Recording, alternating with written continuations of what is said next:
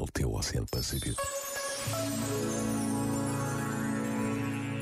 Ser firme na educação dos filhos é um desafio diário que exige determinação, paciência e esperança. Precisamos da firmeza que não diz uma coisa hoje e outra amanhã. Precisamos da paciência que aceita fragilidades sem se deixar irritar.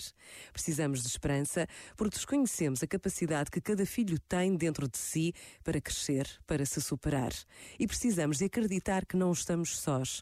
Deus está conosco. Por vezes, basta a pausa de um minuto para calarmos uma queixa ou dizermos a palavra certa a quem está ao nosso lado. Pensa nisto e boa noite. Este momento está disponível em podcast no site e na app.